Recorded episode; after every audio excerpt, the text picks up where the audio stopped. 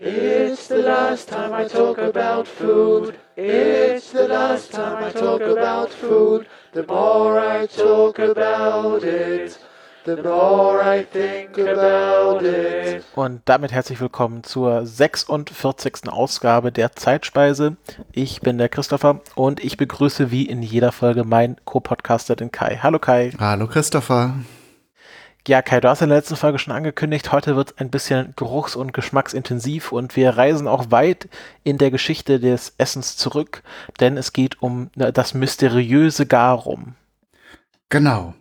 Und äh, das war tatsächlich äh, zu bestimmten Zeiten im alten Rom äh, omnipräsent. Also äh, ich gehe noch, gleich noch ein bisschen genauer darauf ein, äh, wie omnipräsent das war. Äh, aber wir, wir fangen mal am Anfang an, dass äh, der Ursprung von Garum wird vermutet im äh, Griechenland äh, oder sogar Karthago. Der Name Garum leitet sich wahrscheinlich nach äh, über das Wort Garos vom oder vom griechischen Wort Gauros für die europäische Sardelle ab. Die, die wurde logischerweise für die Produktion am häufigsten verwendet. Später im ersten Jahrhundert nach Christus äh, wird dann der Begriff Liquamem bekannt und wird häufig, ab da dann halt äh, häufig häufiger benutzt als Garum. Äh, die beiden Begriffe werden heute aber synonym verwendet. Was ist Garum? Ja, also wer, wer sich heute in der asiatischen Küche auskennt, und das werden ja immer mehr Menschen, das ist ja sehr populär hier bei uns, ähm, asiatische Gerichte zu essen, die werden vielleicht schon mal auf Fischsoße gestoßen sein. Und mhm. genau das ist im Grunde Garum auch. Ähm, heutzutage, wie gesagt, im, im ostasiatischen Raum, äh, in Thailand, Korea und äh, Vietnam wird noch Fischsoße hergestellt. Der Prozess ist recht überschaubar. Äh, es werden tatsächlich Fische oder andere Meerestiere. Es gibt also auch ähm, Soßen, die aus äh, zum Beispiel Tintenfischen hergestellt werden. Und die werden dann mit sehr viel Salz in äh, irdene Gefäße geschichtet. Und dann wird das Ganze ähm, reifen gelassen, sagen wir mal so. Und so war es halt auch im alten Griechenland, beziehungsweise später im äh, nahezu gesamten Mittelmeerraum. Also auch Produktionsstätten in Spanien sind bekannt. Und also zumindest der nördliche, die nördliche Küste des äh, Mittelmeers war äh, große, große Garum-Produktionsstätte. Äh, zum Prozess vielleicht kurz gesagt, ich habe das jetzt nicht so im Detail erforscht. Du hast ja, als wir nach der langen Pause wieder in die in die Zeitspeise-Episoden eingestiegen sind, so ein bisschen den Themenkomplex der Fermentation äh, eingeleitet, Christopher. Mhm. Da äh, darum da darum handelt es sich hier natürlich auch. Das Salz verhindert im Grunde, dass die Fische, die dort verwendet werden, ganz schlicht und einfach verrotten oder verderben. Allerdings werden keine Mikroorganismen zugesetzt, sowas wie Hefen oder Bakterien. Äh, die Fische, die äh, im Ganzen verwendet werden, also frisch gefangen und dann mit Salz, wie gesagt, äh, und Organen und allem drum und dran ähm, eingelegt werden, zersetzen sich anhand der Enzyme, die in den Fischen enthalten sind, in den Organen, werden sie quasi verflüssigt. Also der, der die, das klingt ja so, als würde der Fisch sich selber verdauen. Im Prinzip ist genau das, was passiert. Ähm, da entsteht am Ende eine Flüssigkeit, die äh, in der Regel bernsteinfarben ist. Äh, es sind äh, dann natürlich Knochen und also Gräten und sowas sind noch drin, da löst sich nicht alles auf. Aber es entsteht quasi eine Flüssigwürze, die, wie gesagt, dann sehr populär war. Verwendet wurden, äh, wie eben schon eingangs erwähnt, europäische Sardellen, aber es sind auch Varianten aus Aal oder Makrele bekannt.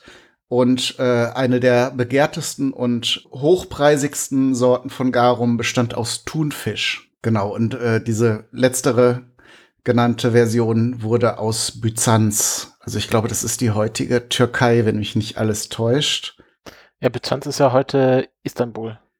Genau.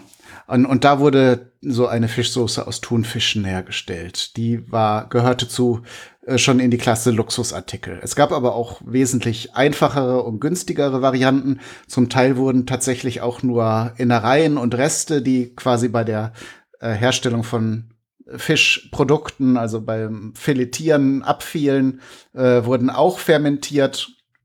Und so wurden dann auch die niedrigeren Preisklassen äh, bedient. Garum galt auch als Basis für verschiedene Arten von Fischpasten und anderen äh, Gewürzen, war also nicht nur Gewürz an sich, sondern eben auch Zutat für äh, Gewürzmischungen und es gab unheimlich viele Varianten, also äh, und wie eben schon gesagt Preisklassen. Ähm, um da einige Begriffe zu nennen, Salsamenta, Muria oder Halex äh, gab es da als als Bezeichnung noch. Halex war dabei das billigste, das wie eben schon erwähnt äh, aus dem Fischabfällen hergestellt wurde. Nicht zu verwechseln mit dem Alec oder auch als Halles oder Alex bekannt. Das ist das, äh, was nach der Fermentation zurückbleibt. Also das Ganze wurde dann eben gefiltert äh, und äh, dieses bernsteinfarbene, diese Flüssigkeit äh, war im Prinzip das Garum und das Alex war dann äh, quasi, also mit Doppel-L, nicht wie der Name heutzutage. Das war äh, im Grunde der, diese Paste, die übrig blieb. Ähm, auch die wurde zum Würzen äh, verwendet. Und bei den teuren Varianten war, äh, also diesen, zum Beispiel diesen Thunfisch-Garum-Versionen, wurde nachher sogar das äh, Alex zu einem Luxusprodukt selbst. Also selbst mhm. der, das Neben- oder Abfallprodukt war dann hoch begehrt. Ähm, der Begriff Muria ist nicht eindeutig äh, geklärt. Man vermutet heutzutage, äh, dass damit eine Salzlake gemeint äh, ist, die eben auch für den Herstellungsprozess und oder zum Verdünnen von reinem Garum verwendet wurde. Also man weiß diese ganzen Bezeichnungen äh, von den Amphoren, äh, in denen äh, diese Produkte gehandelt wurden und ähm, entsprechend auch die äh, verschiedenen Qualitätsstufen. Also das Herstellungsverfahren äh, war so, dass diese, ähm, diese Tongefäße einfach in die Sonne gestellt wurden bei der Fermentation äh, kann man sich natürlich vorstellen, der Fisch zersetzt sich natürlich, auch wenn er nicht verdirbt, aber ähm, er zersetzt sich in seine Bestandteile äh, und das tut er nicht ohne eine außerordentliche Geruchsentwicklung, so dass es schon recht frühzeitig äh, Regelungen und Gesetze gab, die bestimmten, bestimmten, dass diese Produktionsstätten für Garum äh, einen gewissen Abstand zu menschlichen Siedlungen zu haben hatten. Äh, also man spricht so von anderthalb Kilometern. Aber selbst das, also am Meer, wenn der Wind ungünstig steht, denke ich mal, kann das dann durchaus noch mal in die Städte geweht worden sein. Mhm. In dem Zusammenhang möchte ich auch eine, einen YouTube-Kanal empfehlen, ähm, der, äh, über den ich so ein bisschen auch auf dieses Thema der heutigen Folge gekommen bin. Und zwar ist das Tasting History. Ein Kanal, äh, natürlich, wie, wie der Titel schon nahelegt, in englischer Sprache, wo jemand eben versucht, historische Rezepte äh, in, seiner, in seiner Wohnung, in seiner Küche äh, nachzukochen und tatsächlich äh, gibt es eine Folge, in der er Garum herstellt. Er meinte, er hatte einen Freund, der in Laos, äh, Thailand, ähm, im Urlaub war und dann wohl auch diese Produktionsstätten für Fischsoße dort, die es da ja noch gibt, besichtigt hat. Und er meinte, äh, du kannst das nicht in deiner Wohnung mit Nachbarn selber herstellen. Also der Geruch ist tatsächlich wohl sehr, sehr intensiv und äh, das, die, er, er meinte, die, wenn du das machen würdest, würden die Nachbarn vermutlich die Polizei rufen und behaupten, du hättest da irgendwo eine Leiche versteckt. es gibt äh, allerdings auch eine Variante, die eben in dieser Folge auch dann äh, zubereitet wird von dem Gastgeber der Sendung. Und zwar wird die dann eben auch aus Fischen ähm, hergestellt, die aber in Wein und mit verschiedenen Gewürzen dann gekocht wird. Oregano wird verwendet so dass man eben so ein Konzentrat, ein fischiges Konzentrat hat, äh, das aber eben nicht fermentiert ist, sondern einfach so ausgekocht sozusagen ist. Die Verwendung ähm, ist, äh, wie ich ganz am Anfang schon gesagt habe, sehr, sehr extrem gewesen. Es gab quasi, wenn man jetzt äh, so klassische römische Kochbücher betrachtet, quasi kein Gericht, ähm, in dem nicht Garum verwendet äh, wurde. Das hat so ein bisschen den Hintergrund, ähm, dass da für die Herstellung ja viel Salz verwendet wurde und in den in der römischen Küche so Salz als Zutat wohl nicht äh, vorhanden war, dass das wohl einfach auch die die Quelle für, für eben salzigen Geschmack ähm, war. Davon abgesehen, der Witz des Ganzen ist ja, dass die Proteine in den Fischen äh, sich wieder in Aminosäuren zersetzen. Das wissen wir aus der Maggi-Folge und auch aus den, weiß nicht, hattest du schon eine Folge über Sojasauce gemacht? Sojasauce ist ja im Grunde eine Variante der Fischsoße, die es früher und länger schon gab, ähm, für die Menschen, die im Inneren des äh, der äh, der Länder, die also nicht am Meer lagen, keinen Zugriff auf frischen Fisch hatten und so dann die Sojabohne verwendet haben, mhm. um ein vergleichbares Würzprodukt herzustellen. Kurz gesagt, die Proteine werden ja in Aminosäuren zerlegt, die eine geschmacksverstärkende Wirkung haben. Heute sagt man dieses fancy Wort Umami äh, nach diesem japanischen äh, Wort für, für äh, guten Geschmack. Ähm, und genau das ist das, was äh, also für jedes Fleisch, Gemüsegericht, was man sich vorstellen kann, damals äh, maßgeblich äh, war. Also es soll wohl sogar Rezepte für Süßspeisen äh, geben, die mit Garum versetzt wurden. Mhm. Und auch äh, sogar Getränke wurden mit Garum. Also verdünntes Garum wurde wohl auch getrunken. Also es muss wohl so, so der Hype gewesen sein, dass den Leuten, dass die Leute wirklich nichts mehr ohne Garum haben wollten. Äh, von daher ist jetzt halt schwer, so ein äh, spezielles äh, Gericht hervorzuheben, weil es halt wirklich überall enthalten war. Äh, zudem wurde es dann eben auch mit anderen Gewürzen oder anderen Zutaten gemischt. Üblich war zum Beispiel eine Mischung mit Wein, also Önogarum, dann mit Essig, Oxygarum oder dann eben in der Kombination mit Gewürzen äh, wie Pfeffer, Garum piperatum oder mit Speiseöl, Oleogarum. Wer ein bisschen, oder mit Wasser, Hydrogarum. Also wer ein bisschen Latein kann, der kann sich das selber zusammensetzen. Bei der Bezeichnung von Garum wurden auch noch verschiedene Reifegrade unterschieden. Das vielleicht noch äh, zu den vielen, vielen un unterschiedlichen Sorten. Es gab zum Beispiel Floß, die Blüte, Seltener und natürlich entsprechend teurer war Vetus, also gereift alt. Ähm, dann gab es Qualitätsstufen, Optimum, Primum und Secundum. Ähm, und dann eben Angaben zu dem Fisch. Das hatten wir ja eben schon, dass da verschiedene Fischarten verwendet wurden. Ähm, das wurde dann zum Beispiel auch auf den Amphoren markiert. Interessanter Aspekt ist noch, dass äh, Garum dann auch den Weg in die Medizin äh, dieser Zeit gefunden hat. Es, äh, wir, wir hatten ja an anderer Stelle schon mal die Säftelehre und die verschiedenen Temperamente, die laut der damaligen Ansicht ins Ungleichgewicht geraten konnten. Und das Garum, dem wurden äh, die Eigenschaften trocken und heiß zugeschrieben, so dass eben entsprechend Krankheiten, denen man die gegenteiligen äh, Gewichtungen zugeschrieben hat, damit behandelt wurden. Hier wurde äh, genannt unter anderem in den Quellen, die ich jetzt herangezogen habe, Hundebisse, Geschwüre, äh, Darmgrippe und Durchfall. Es wurde angeblich sogar bei Ischias-Beschwerden in den Körper injiziert. Uiuiui. Und äh, ich finde es zwar, ich, ich halte unsere Hörerinnen und Hörer zwar für äh, gebildet und klug, aber man muss es vielleicht heutzutage dazu sagen, wenn ja eine eine Lehre aus dieser Sendung zieht, das hat äh, der Host dieser, äh, dieser YouTube-Sendung über Garum auch gesagt, dann bitte, dass man Garum auf gar keinen Fall in den Körper injizieren soll. also auf gar keinen Fall. Also in Zeiten, wo amerikanische Präsidenten äh, Bleiche zu injizieren empfehlen, muss man es vielleicht wirklich dazu sagen. Aber gut, also ne, so eine Fischsoße könnte einem auch klar sein, dass man die nicht in, direkt in seine Adern pumpen möchte. äh, Garum heute, ich hatte es ja auch schon gesagt, äh, das Äquivalent, das man heutzutage noch äh, trifft, antrifft, sind die äh, asiatischen Fischsoßen. In Vietnam ist es ja das Nuoc Mam, in Thailand Nam Pla und äh, viele weitere Varianten. Da ist es halt noch ein fester Bestandteil der Küche.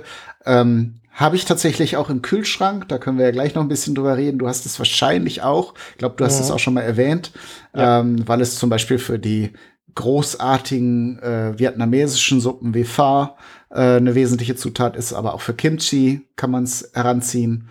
Und tatsächlich ist es auch so, dass das eine Zutat ist, ähm, das kann man sich vom Herstellungsprozess her auch denken. Wenn man jetzt so eine Flasche öffnet und daran schnuppert, würde man nicht davon ausgehen, dass man das in seinem Essen drin haben will. Aber tatsächlich hat es einen sehr, sehr großartigen Geschmack, ein sehr feines Aroma. Ähm, ist vielleicht wie bei bestimmten Käsesorten. Muss man, muss man sich dran tasten, wenn man es überhaupt möchte, muss man natürlich gar nicht, aber äh, ähm, ist vielleicht ein Lernprozess, sich damit anzufreunden. Ja. Im Englischen würde man sagen, it's an acquired taste. Acquired taste, genau. Äh, was, was ich noch abschließend sagen möchte, es gibt noch ein, äh, ein Produkt dieser Art, das tatsächlich noch im, am Mittelmeer hergestellt wird. Und zwar ist das Collatura di Alici. Äh, findet man tatsächlich auch, wenn man danach äh, sucht in den Suchmaschinen als Produkt. Ist nicht ganz günstig, aber es wird tatsächlich nur in Italien hergestellt, äh, hat eine sehr schöne Farbe. Ich bin auch wirklich versucht, äh, mir mal so ein kleines Fläschchen zu besorgen, um es dann eben mit den asiatischen Fischsoßen mal vergleichen zu können. Und tatsächlich äh, hat mich die Neugier gepackt und ich habe auch versucht oder ich versuche aktuell gerade äh, Garum selbst herzustellen. Und was sagen denn die Nachbarn dazu? Ich äh, wohne ja auf äh, etwas ländlicher hier. Ähm, die Nachbarn sind alle deutlich mehrere hundert Meter entfernt von meinem meinem Grundstück sogar, so dass ich äh, mir einen Ort ausgeguckt habe, ähm, wo ich das so aus meiner Sicht gefahrlos ausprobieren kann und auch äh, größere Geruchsbildung durchaus vertreten kann. Und selbst wenn jetzt ein Nachbar käme und sage, was, was äh, stirbt denn da in deinem Garten, äh, kann ich es immer noch an eine andere Ecke verfrachten. äh, und tatsächlich bin ich, bin ich sehr neugierig. Ist jetzt ja nicht mehr die Jahreszeit. Ich hätte es vielleicht einfach Anfang des Sommers mal mhm. ausprobieren müssen. Äh, ich äh, bin also gespannt, inwieweit die Temperatur, die hier jetzt nicht mediterran ist, äh, einen Einfluss hat. Ich habe es jetzt teilweise auch schon ähm, bisschen im, wenn ich, wenn ich den Backofen anhatte, äh, ähm, ich habe das in, in so ein fest verschließbares Glas gestellt, so dass äh, selbst da nicht so große Geruchsbildung äh, stattfindet. Äh, habe ich es in den Backofen gestellt, damit es mal so ein bisschen auf Temperatur kommt, weil dieser enzymatische Prozess natürlich gewisse Temperaturen braucht, sonst zieht sich das halt ewig lang hin. Und der andere Punkt ist natürlich, dass ich nicht am Meer lebe und keine frisch aus dem Wasser gezogenen äh, Sardellen habe, allerdings in so einem ethnischen Supermarkt äh, gefrorene Sardellen, die vollständig waren, gefunden habe und jetzt gespannt bin, ob diese enzymatische Reaktion dann darin stattfindet. Werde ich aber in meinem Kochformat, äh, äh, dem Hobbykoch-Podcast, ähm, äh, eine Sendung drüber produzieren und dann über Sieg oder Niederlage entsprechend berichten. Ich hab, äh, du hattest ja schon in unserem konspirativen Telegram-Channel äh, ein Bild davon geteilt. Jetzt weiß ich auch, was das war. ähm, und äh, ich, bin, ich bin sehr gespannt darauf, was daraus wird ja, es sieht mittlerweile anders aus. Ich will euch natürlich da auch nicht nerven mit äh, irgendwelchen Fotos von äh, fermentierendem Fisch, aber ich, ich kann gar nicht genug Fotos von fermentierendem Fisch sehen. ja gut, du bist natürlich auch äh, an Fermentationsprozessen interessiert. Ähm, ja, ich werde also vielleicht hin und wieder mal so einen Zwischenstand, wenn sich da optisch auch einiges verändert, ähm, was darüber senden äh, in, in irgendeiner Form. Also auch für alle, die jetzt zuhören und die die Neugier gepackt hat, werde ich das also auch noch mal aufbereiten und dokumentieren. Wie ist es denn bei dir, Christopher? Du hast äh, äh, Fischsoße im Kühlschrank. Was, äh, was sagst du denn jetzt zu dem Garum der alten Römer? Mm, ja, also Garum war natürlich noch ein Begriff aus dem Lateinunterricht. Ähm, wir hatten da mal so, ein, so eine Einheit äh, lateinisches, so römisches Essen. Ähm, da gab es ja auch die spannendsten Sachen wie Vögel, die aus Torten rausgeflogen sind und äh, Hummer, die wie Elefantenrüssel aussahen.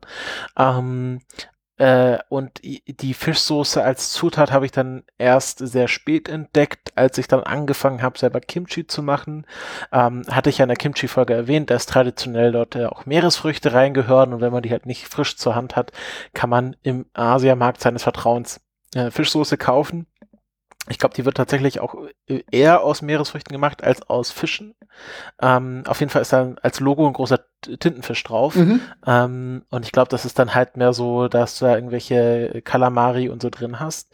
Ähm, hat aber auch die, wie du beschrieben hast, diese charakteristische bernsteinfarbene äh, Färbung, die Flüssigkeit. Und mittlerweile, immer wenn ich was so koreanisch, asiatisch in die Richtung koche, tue ich meistens immer so ein, zwei Schüsse ähm, Fischsoße rein. Das wertet doch eigentlich im Grunde jedes Gericht so ein bisschen auf. Ähm, also äh, ich kann mir auch gut vorstellen, wenn man äh, irgendwie, ne, wie du gesagt hast, eine Pho oder ähm, ein Tofu-Gericht, äh, irgendwie Mapo-Tofu oder so kocht. Ähm, das ist so ein bisschen ähm, das, das Maggi äh, der asiatischen Küche. Mhm. Ähm, und äh, ja, also es ist gar nicht so sehr, dass der Eigengeschmack da eine Rolle spielt, äh, der natürlich auch, aber es ist einfach so, dass es diesen ganzen den ganzen Geschmackskomplex des Gerichtes nochmal so ein bisschen äh, herausarbeitet. Und äh, deswegen habe ich immer äh, einen guten Vorrat an Fischsoße im Kühlschrank und die hält sich tatsächlich auch ewig. Also mhm. das ist dadurch, dass es halt fermentiert ist, dass es halt immer gut gekühlt ist, ähm, glaube ich, kann man die auch über einen längeren Zeitraum dann tröpfchenweise verbrauchen.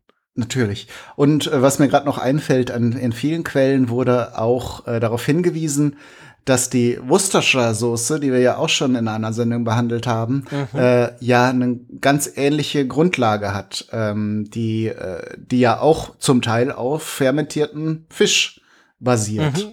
Mhm. Mhm. Äh, was ich auch nicht erwähnt habe, ist, dass äh, in diesen Rezepturen, ich habe es jetzt eben in dieser Reihenform Salz und Fisch ähm, genommen, oft auch noch Gewürze und äh, Kräuter zugesetzt wurden. Ähm, zum Beispiel äh, Oregano hatte ich eben schon erwähnt, aber auch viele kräftige Gewürze wie ähm, Rosmarin oder ähm, Koriander, solche Dinge, also die Koriandersamen. Ähm, da gab es halt viele, viele ko äh, verschiedene Kombinationen, die vermutlich auch auf der Verfügbarkeit da äh, in der Nähe der Produktionsstätten zurückzuführen sind.